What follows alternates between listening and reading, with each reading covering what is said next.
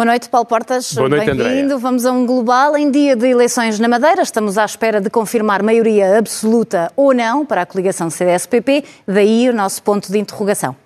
É, fazendo uma análise daquilo que já é conhecido, a última contabilização são 60% dos votos já contados. contados.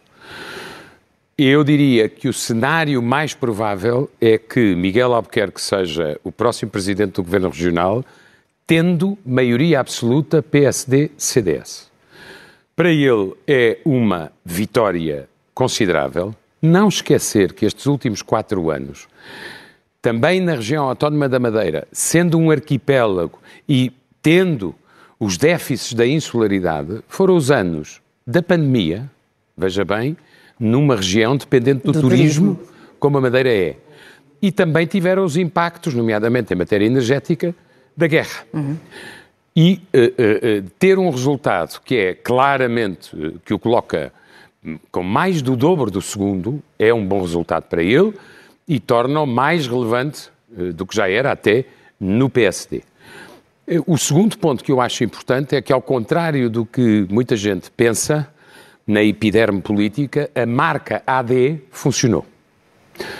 Já tinha funcionado nos Açores, já tinha funcionado na Câmara do Funchal e funcionou agora na Madeira. Se a tendência se mantiver, o PSD e o CDS somam os votos que tinham e fazem o pleno, praticamente. E isso é um sinal da força que as coisas têm, da ideia de aliança, da, da ideia de determinação para ganhar.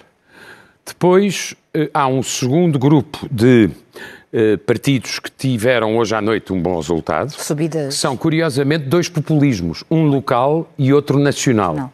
Um mais híbrido, outro à direita da direita. E uh, que serão, respectivamente, a terceira e a quarta uh, forças políticas. Poderá haver um êxito, embora menor, para a iniciativa liberal, mas que entraria pela primeira vez no Parlamento da Madeira. E pode haver ou não uma notícia melhor do que as expectativas para a CDU, que pode conservar o seu mandato, e talvez o Bloco de Esquerda volte ao uh, Parlamento Regional, que será mais fragmentado, como aliás hoje em dia é bastante frequente. O derrotado desta noite, mas isto são eleições regionais, que têm uma, um impacto nacional, mas que têm uma dimensão muito madeirense, nomeadamente do ponto de vista dos candidatos principais. Uh, o derrotado de hoje é, evidentemente, o Partido Socialista, que cai muito, perde muitos deputados, um, e, uh, e, e, como disse há pouco, uh, o primeiro partido da oposição fica a menos de metade da maioria ou da coligação vencedora. É isto que neste momento me parece possível dizer com objetividade. Fica a análise, eventualmente no Jornal Nacional ainda vamos atualizar esses números. Passamos a olhar hum, para internacionalmente. A semana foi da Assembleia Geral nas Nações Unidas. Zelensky participou presencialmente. Uhum. Uh, e o que é que ele conseguiu levar desta presença? Era uma viagem difícil, porque há uma súbita uh, fadiga nos aliados que entraram um bocadinho em dúvida metódica porque a contraofensiva é lenta. Não está a correr. E a Rússia tem mais defesas uh, ou se quiser, é melhor a defender do que a atacar. Uh, e, portanto, esta missão dele não era fácil. O que é que ele queria? Cativar os americanos para continuarem a apoiar a Ucrânia. E eu acho que, em parte, ele conseguiu isso. Explicar aos aliados ocidentais que se a Rússia prevalecer, uh, eles não podem estar tranquilos porque a Rússia não parará na Ucrânia. Obter novas armas, nomeadamente mísseis de longo alcance. E um, acresceu a tudo isto um enorme sucesso que foi uh, o ataque à, à, à, base naval da frota russa do Mar Negro, que teve que recuar. É uma coisa pouco vista nesta guerra. Um, e com um alto grau de destruição, sendo que a, a Ucrânia não tem marinha. Sim. Mas a Rússia tem, só que não sabe defendê-la. E, uh, e depois teve um deslize, uma derrapagem, a meu ver, dito isto com toda a fraqueza, cometeu um erro em relação à Polónia. Já lá iremos. Seu vizinho, exato, já lá vamos. Um, mas também tem de estar preocupado com um dos, se não o maior apoio, obviamente, de, dos Estados Unidos, porque é um ele deixou, Andréia, ele deixou absolutamente claro. Ele tem essa grande virtude de ser, eh, eh, eh, de ser muito autêntico no que diz. Se os Estados Unidos deixarem de apoiar a Ucrânia, a Rússia ganha. Por falta de comparência da Ucrânia, ou seja, por falta de apoios. Sim. Um, e, uh, ao mesmo tempo que Zelensky estava em Nova York, em uh, Washington, uh, no Congresso americano, passava-se uma coisa já vista muitas vezes, que é uma ameaça de fecho do governo. O que é o fecho do governo? Na América, só se pode gastar o que o Parlamento autoriza. E o dinheiro está-se a acabar, e até ao fim deste mês têm que chegar a um acordo para autorizar despesa por via parlamentar. Sucede que estamos a seis dias uh, uh, do, do, do calendário terminar e o republicano, que é chefe da Câmara dos Representantes, o chamado Speaker, teve duas derrotas causadas por trampistas, ou seja, por gente do seu próprio partido. Não conseguiu aprovar o programa de defesa, que é uma coisa inédita na história dos republicanos, sempre foram o partido mais próximo das Forças Armadas Americanas, um, e tem uma rebelião ativa que coloca a questão do apoio à Ucrânia como chantagem. E isto é que é muito perigoso. É que a, a questão da Ucrânia está a transformar-se, dentro dos Estados Unidos, numa arma de arremesso dos trampistas contra os republicanos moderados e contra Joe Biden. Um, eles têm que. Joe Biden pediu uh, um terceiro pacote de ajuda militar uh, à Ucrânia, de 24 mil milhões, mais pequeno que os dois anteriores, prudentemente, porque sabe Deus o que é que acontecerá nos próximos meses na política americana. E é isso que nós teremos que seguir nos próximos dias. A verdade é que Zelensky não conseguiu falar para uma sessão conjunta do Congresso e do Senado, perdão, da Câmara dos Representantes e do Senado, porque o Speaker da Câmara dos Representantes não teve força para impor aos trampistas que era isso que deveria acontecer. Uhum. Ora, Zelensky tem uma guerra para resolver, ou para travar, mas também arranjou um problema com um arranjou. dos vizinhos um erro, e um dos mais importantes. Cometeu um erro, a meu ver. Um, nós não nos podemos esquecer, hoje em dia há cerca de 1,6 refugiados ucranianos ainda na Polónia, que a Polónia Uh, foi provavelmente o país mais amigo. Foi a primeira porta. Uh, dentro, da União, da, da União, dentro da União Europeia, da Ucrânia. Tem razões para isso, porque uh, a Polónia conhece melhor do que ninguém o que é ser trucidada por nazis e por comunistas.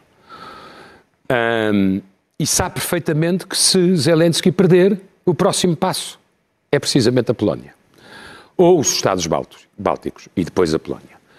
O, o, e, portanto, Zelensky, a meu ver, não deveria ter uh, subido o tom em relação à questão um, se os cereais podem ou não passar pelo corredor terrestre e marítimo uh, pela Polónia, porque geram uma parte desses cereais, em vez de serem reexportados, ficam no mercado polaco uh, e, e os preços descem, e isso inquieta os agricultores polacos, não só os polacos, mas principalmente os polacos, eh, porque se esqueceu de uma coisa, é que a Polónia tem eleições daqui a 20 dias. E este primeiro-ministro da Polónia está a lutar 48% contra 48% para ficar ou sair. E, obviamente, aproveitou o ataque de Zelensky para chamar o nacionalismo polaco. Não se esqueça que na história há vários problemas entre a Polónia e a Ucrânia. Agora, o conflito está um pouco mais. Uh, está menos vocal, menos sonoro mas, em todo caso, ficou uma ferida e é preciso ter a noção de uma coisa. Um dia que a Ucrânia esteja na União Europeia, estes problemas Voltam. vão ter alguma frequência. Mas também já existiam antes da Ucrânia lá estar. Uhum. Falamos de, um outro, de uma outra ferida ou de um outro conflito, por assim dizer, que está a deixar uh, também uh, preocupação. É o chamado Nagorno-Karabakh, para os nossos telespectadores, mas onde é esta guerra? é, não é no fim do mundo, mas é no fim da Rússia, é no Cáucaso. E uh, o que aconteceu esta semana foi que a Rússia não teve força para travar a guerra da Ucrânia com uma mão e proteger a Arménia com a outra, o seu tradicional aliado. aliado. O Nagorno-Karabakh é um enclave de 4.500 km quadrados, pequeno, populado, a população é, em grande medida, arménia, mas não tem fronteira direta com a Arménia. É no meio do Azerbaijão. E o que é que os azeris fizeram? aproveitaram a debilidade da Rússia, porque está empenhada numa guerra com a Ucrânia, e avançaram pelo Nagorno-Karabakh, terão massacrado muita gente, não se esqueça, eh, eh, e, e, e, e tomaram basicamente conta do Nagorno-Karabakh. Agora há um êxodo da população arménia que não quer ficar sob a direção e a autoridade dos uh, uh, uh, azeris. Pequena diferença que é importante para as pessoas perceberem. A Arménia é uma das mais antigas igrejas cristãs do mundo e o Azerbaijão é muçulmano. Quem é o grande protetor do Azerbaijão? A Turquia. Quem, é, quem era o grande protetor da Arménia era a Rússia. Rússia. E alguns países ocidentais, como a França. Uh, a Rússia perdeu espaço para a Turquia. É isto que eu queria uh, assinalar como interpretação e leitura. Por falar em Turquia, olhamos para. Por falar questões... em Turquia, vamos olhar para o sultão turco que ganhou as eleições, como as pessoas se lembram, há três meses, fez uma coisa extraordinária que é, tinha uma inflação medonha e forçou o Banco Central a baixar os juros, coisa nunca vista, nunca vi a inflação baixar com os juros a baixar. Já vi, eh, embora custe do, e, e doa e, dure te, e, e, tome tempo para se ver, a inflação baixar quando se, baixa, quando se sobem os juros. Agora, quando se baixam os juros, não estou a ver. E o que é que queria só partilhar com os, com, os nossos telespectadores, para as pessoas perceberem como hoje em dia o grau de ilusão pode chegar a proporções enormes. No momento das eleições, em junho, eh, Erdogan tinha a taxa de juros em 8% e já nessa altura a inflação em 50%. Agora, depois das eleições, mudou o governador do Banco Central, a taxa de juros está em 30% e a inflação está em 59%. É assim que se ganham eleições em certos países. Uma outra economia que, que a nós nos diz mais, eh, mais respeito, por assim dizer, a, a economia alemã, uh, o que é que. Esta é, imagem, por exemplo. É um, é um ponto importante porque o que acontecer na Alemanha impacta em toda a União Europeia. Sim. A Alemanha é a primeira potência económica da Europa, é a primeira potência industrial e uma das maiores do mundo e está em dificuldades. E o governo alemão resignadamente, uh, previa um crescimento muito modesto, mas contrariava as previsões do FMI, da Comissão Europeia, da OCDE esta semana e dos institutos financeiros alemães, que diziam não, vai haver uma contração. Ou seja, uh, este ano uh, a Alemanha não crescerá e o PIB ficará mais pequeno, menos 0,3. Uh, o governo alemão, no início de outubro, vai apresentar a sua nova projeção uh, e será à volta deste valor, ou seja, contração. E isso tem, obviamente, consequências na União Europeia.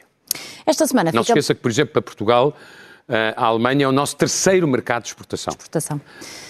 Esta semana, dizia eu, ficou marcada também por uma visita muito uh, da realeza, neste caso o rei uh, Carlos III, que regressou à França. Ele próprio fez contas, a visita número 35, mas a primeira como, como rei. Esta imagem mostra o jantar que houve. Um Eles, um, uh, o rei Carlos queria ter ido à França logo Antes. no início, depois da sua coroação. Mas não foi possível porque a França estava em revolta permanente e não havia condições de segurança em Paris. Uh, e teve que ser adiada. Uh, desta vez, a visita correu manifestamente bem. É uma espécie de reencontro entre duas nações que têm uma história de divergência e de convergência na Europa. Uh, não esquecer que foi em Londres que o general de Gaulle fez a sede da sua uh, França Livre. Um, e uh, eu acho que há um, uma questão não dita nem escrita, que é todos os sinais no Reino Unido apontam para que as pessoas estão crescentemente a compreender que o Brexit foi mais neira. Já temos falado aqui nisso. Sim. Esta semana, o líder trabalhista, sem se comprometer a rever o Brexit, disse que queria aproximar as normas inglesas das normas europeias em matéria de ambiente, trabalho e alimentação. É exatamente o oposto do discurso que a gente ouviu durante anos. E Sunak voltou ao programa de ciência.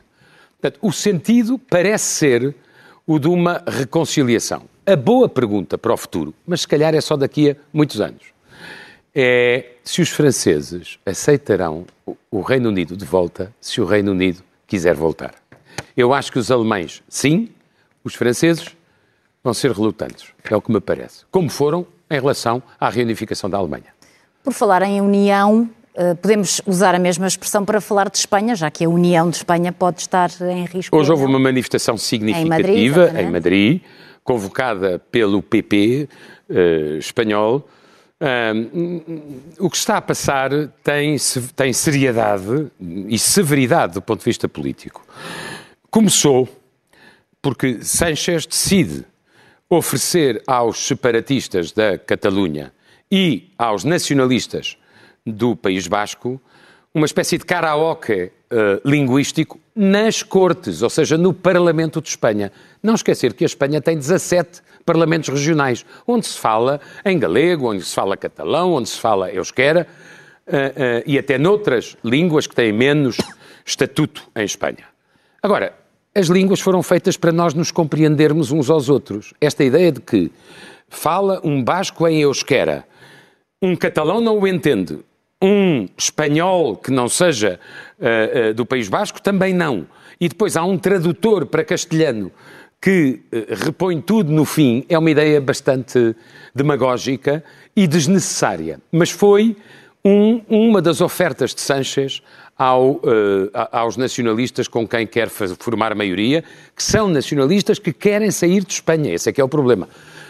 A União Europeia, a quem ele propôs que o basco, o catalão e o galego fossem línguas oficiais na União Europeia, disse-lhe: olha, desculpe lá, espere lá, porque isto é muito complicado.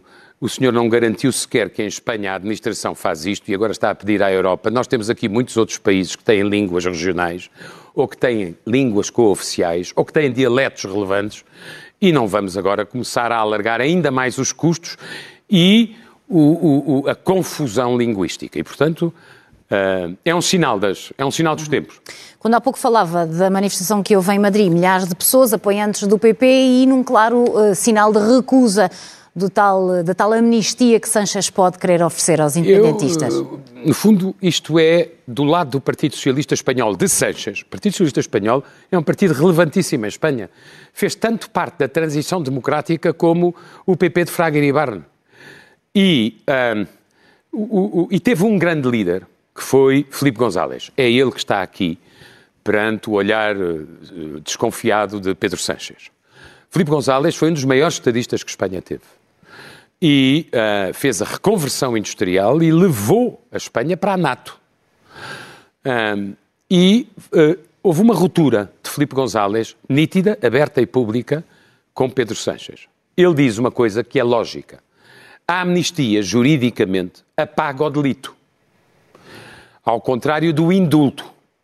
O indulto, ou a execução de penas mais uh, moderada, não apaga o delito, não apaga o que aconteceu.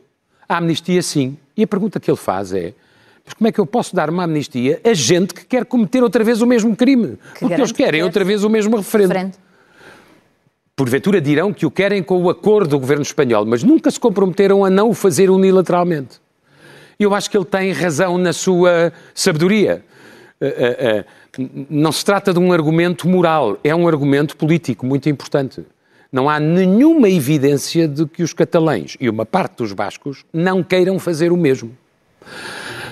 E eu acho que Sanchez lhes dará a amnistia, mas não está em condições de lhes dar uma promessa de referendo. Feijó não conseguirá provavelmente os votos para ser investido. investido. Pedro Sánchez talvez consiga, mas não creio que dure muito tempo. Esta semana fica. Não por ele, pela confusão que esta aliança implica. A próxima semana ficaremos a saber. Em relação às medidas que o Governo, em Portugal, ehm, está a apresentar ou a querer apresentar para a habitação, ehm, é um toma lá da cá? É, não, é um toma lá uh, relativamente a uma situação excepcional. Há, há, pessoa, há famílias que têm créditos que subiram 40% na sua prestação. E, de resto, é uma descoberta tardia. Se calhar estas medidas vão começar quando o Banco Central Europeu já tiver feito o seu último aumento. Revisão. Mas seja como for, eu acho-as politicamente inteligentes. Tinha falado aqui nelas na semana passada. Basicamente, há uma moratória. As pessoas, no curto prazo, pagarão menos. No médio e longo prazo, ou pagarão igual ou pagarão mais. E isso devia ser dito aos cidadãos, porque eu, eu acho que as pessoas preferem uma verdade que tem coisas boas e coisas menos boas do que uma ilusão. Isto depende de os juros capitalizarem e a partir de quando. Tem ainda que se verificar na, na, na malha fina da legislação uh, uh, uh, como é que se resolve o potencial risco regulatório, porque o Banco Central Europeu tem umas normas quanto à possibilidade de diluir no tempo os créditos se não tiver a certeza que os devedores são sustentáveis mas eu imagino que procurem resolver isso uh, de forma consensual. A outra medida é uma, uh, é, um, é, um, é, uma majoração do crédito bonificado. Ao contrário da primeira, tem uh, risco orçamental, tem despesa orçamental, suponho que andará à volta dos 200 milhões de euros. e Uh, uh, gostava de chamar a atenção para isto. Em, eu, no, no, último relatório que eu conheço da DGO, da Direção-Geral do Orçamento, diz-nos que ainda há 15 medidas transitórias que estão em vigor. Algumas vêm dos últimos anos, da situação pandémica, da situação da guerra. E vamos ter, portanto, mais uma, porque só uma é que tem despesa fiscal. Atenção, quando o país acordar sem estas medidas um dia, pode ser que o acordar não seja propriamente agradável. agradável. E, e, portanto, vai ser muito interessante verificar no orçamento quais são as medidas transitórias que deixam de existir e quais são aquelas que permanecem. Um, em todo caso, quando eu digo ida cá, é porque, mesmo com esta despesa fiscal dos 200 milhões de euros, que vai somar aos 1.600 milhões de euros das outras medidas, só o que o Ministério das Finanças ganha em arrecadação com impostos indiretos em julho já ia num valor praticamente equivalente. É por isso que é toma lá com inteligência e dá cá com astúcia. Paulo Portas traz-nos a seguir o resultado de um estudo da nova SBS sobre a questão do alojamento local e das consequências. É muito interessante diminuição. para o debate e devia ser mais debatido.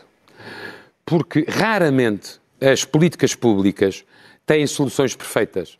Há, uh, uh, são um balanço de prós e contras. Fez uma, uma, um ataque muito violento, ideológico, a meu ver, ao alojamento local. Não se esqueça que antigamente o alojamento local estava na economia paralela. O maior risco deste uh, mais habitação é que uma parte do, do alojamento local volta à economia paralela, que é o pior que podia acontecer à economia. Mas confundiu-se uh, uh, este estudo da nova SBE, comandado por três professores, uh, faz esta pergunta que eu acho muito inteligente quando se tem esta discussão. Ok, quantos são os turistas que ficavam no alojamento local? E descobrem que a versão que o INE sustenta é diferente da do Eurostat, porque o INE só conta as, cama, as unidades com mais de 10 camas. Ora, muito alojamento local tem, uma, tem unidades muito pequeninas. Um, e são 39% das dormidas turísticas. Para compensar, ora, vai haver muito alojamento local, ou que vai para a economia paralela, paralela, desaparece da economia oficial, ou que vai ter retração perante este ataque e deixa de o colocar no mercado para arrendamento. E isso significaria, veja bem, por isso é que eu achei interessante trazer isto aqui para os nossos telespectadores. Nós teríamos que construir 1030 novos hotéis no país, dos quais mais de metade, com certeza, em Lisboa, Porto, Porto. e Algarve, face aos 1970 que tínhamos em 2019. Eu não tenho nada a certeza que, em termos urbanísticos ou de planeamento uh, das cidades, isto seja uma medida inteligente só para cumprir um capricho ideológico, em vez de fazerem medidas micro, muito ajustadas a certas zonas da cidade e aumentar a oferta, que é o problema uh, que tem uh, uh, a habitação acessível em Portugal, eu acho que vão desincentivar muito o investimento e vamos acordar um dia numa cidade com muito mais hotéis do que aquela claro. que temos hoje. Vamos tentar juntar rapidamente um mistério e uma ameaça relacionados ambos com a China. Começamos pelo muito mistério. Bem, muito rapidamente. Muito é só rapidamente. para que as pessoas saibam, depois de cair o Ministro dos Negócios Estrangeiros, aparentemente vai cair o Ministro da Defesa da China. E, portanto, haverá uma purga em curso. Uh, como se sabe, Xi Jinping tem ficado muito na China, tem saído pouco. Uh, a economia tem problemas sérios só agora é começou, começaram a aparecer alguns sinais de alguma uh, uh, uh, moderação dos sinais negativos, mas objetivamente não é muito normal que na China, mesmo na China, caiam os dois ministros de soberania típicas, defesa e negócios estrangeiros, embora isto confirme que na China manda o partido, não manda o governo. Porquê é que o próximo número é uma ameaça? 103. É um número muito preocupante. Não são 1030 hotéis, mas são Sim. 103 voos que violaram a área de defesa estratégica de Taiwan da, uh, do, do, do, do, Exército de Libertação Popular da China num só dia. Esta semana foi, porventura, a semana em que houve mais voos e mais navegação por via, evidentemente, marítima, eh, com um sentido de ameaça sobre Taiwan. Porquê? Taiwan tem eleições em janeiro do próximo ano. Há dois partidos. Um pró-independência e o outro uh, não é pró-chinês, antes pelo contrário, mas não é pela independência. Eu acho que os chineses estão a tentar que os taiwaneses percebam o que eles querem. Percebam, entre aspas, que se votarem no partido pró-independência, podem ter um problema. Temos de ser mega rápido, Paulo Portas, falando em bom português. Prudência e esperança em relação ao são cancro três. Queria deixar isto com, com, porque me pareceu importante, são três tratamentos na área do cancro dos pulmões que revelaram, já em fase de ensaios uh, avançada, alguns já administrados a pacientes, uh, sinais de prolongamento da sobrevivência são diferentes, não são para todos os cancros dos pulmões, mas representam avanços uh, com uh, algum significado. Não queria deixar de, de, de, de, citar aqui. Temos só tempo para falar dos livros. Muito bem. Mas fazemos questão de mostrar lá para casa as suas sugestões. Muito bem. Eu deixaria então as seguintes sugestões. Um magnífico livro de Ben McIntyre. Eu sou um grande fã, como aqueles que seguem o Global sabem. Este livro já tem uns anos, mas chegou agora eh, creio que editado pela Don Quixote, creio eu. Uh, mas é, uh, é, é, sobre os, os, os comandos de operações especiais mais célebres no século XX, e em particular na Segunda Guerra e depois da Segunda Guerra, mas aí sabe-se menos, autorizados diretamente por Churchill, com muita oposição, com gente absolutamente inesperada, excêntrica, duríssima, uh, que não eram militares de carreira e que fizeram, e é a história dessas operações, operações magníficas em muitos sítios, uh, uh, que, foram um grande, que foram um grande triunfo para os ingleses e para os aliados. E ainda, e, o Mar Negro. E ainda, como nós vimos há pouco, o Mar Negro é uma questão estratégica. E é uma questão estratégica na Europa. ele importa à Rússia, importa à Turquia, importa à Ucrânia, importa à Grécia, importa à Roménia. E sempre foi. Este é um clássico. Neil um, Acheson ganhou imensos prémios nos anos 90 e a Relógio d'Água trouxe, uh, uh, uh, publicou agora. É muito interessante para as pessoas perceberem o que está ali a passar à volta do Mar Negro, depois de outros mares mais interiores. Mas isto tem uma história e a, a geografia faz parte das constantes que, da história. Finalmente, só dizer-lhe uma coisa.